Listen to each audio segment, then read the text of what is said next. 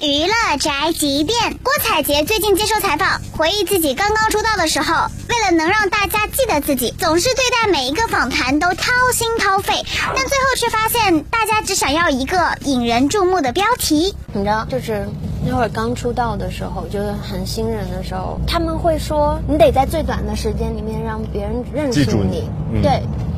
然后，所以我我每一次的访谈，我都是掏心掏肺的。但你会从他们的眼神里面发现，他们只要标题，他们没有在听。然后我就觉得，我就那种很强烈感受到，天呐，你为什么，你为什么在消费你自己？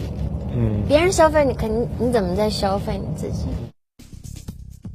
说起来也是有点心酸啦，不过这样也无可厚非啊。编辑要取一个引人注目的标题，才能吸引别人去看一个不知名的新人的访谈呢、不然谁想要了解你啊？也扯不上什么消费不消费嘛。对啊，毕竟出来当艺人的，当然就是要红啊。弟弟弟弟懂的都懂。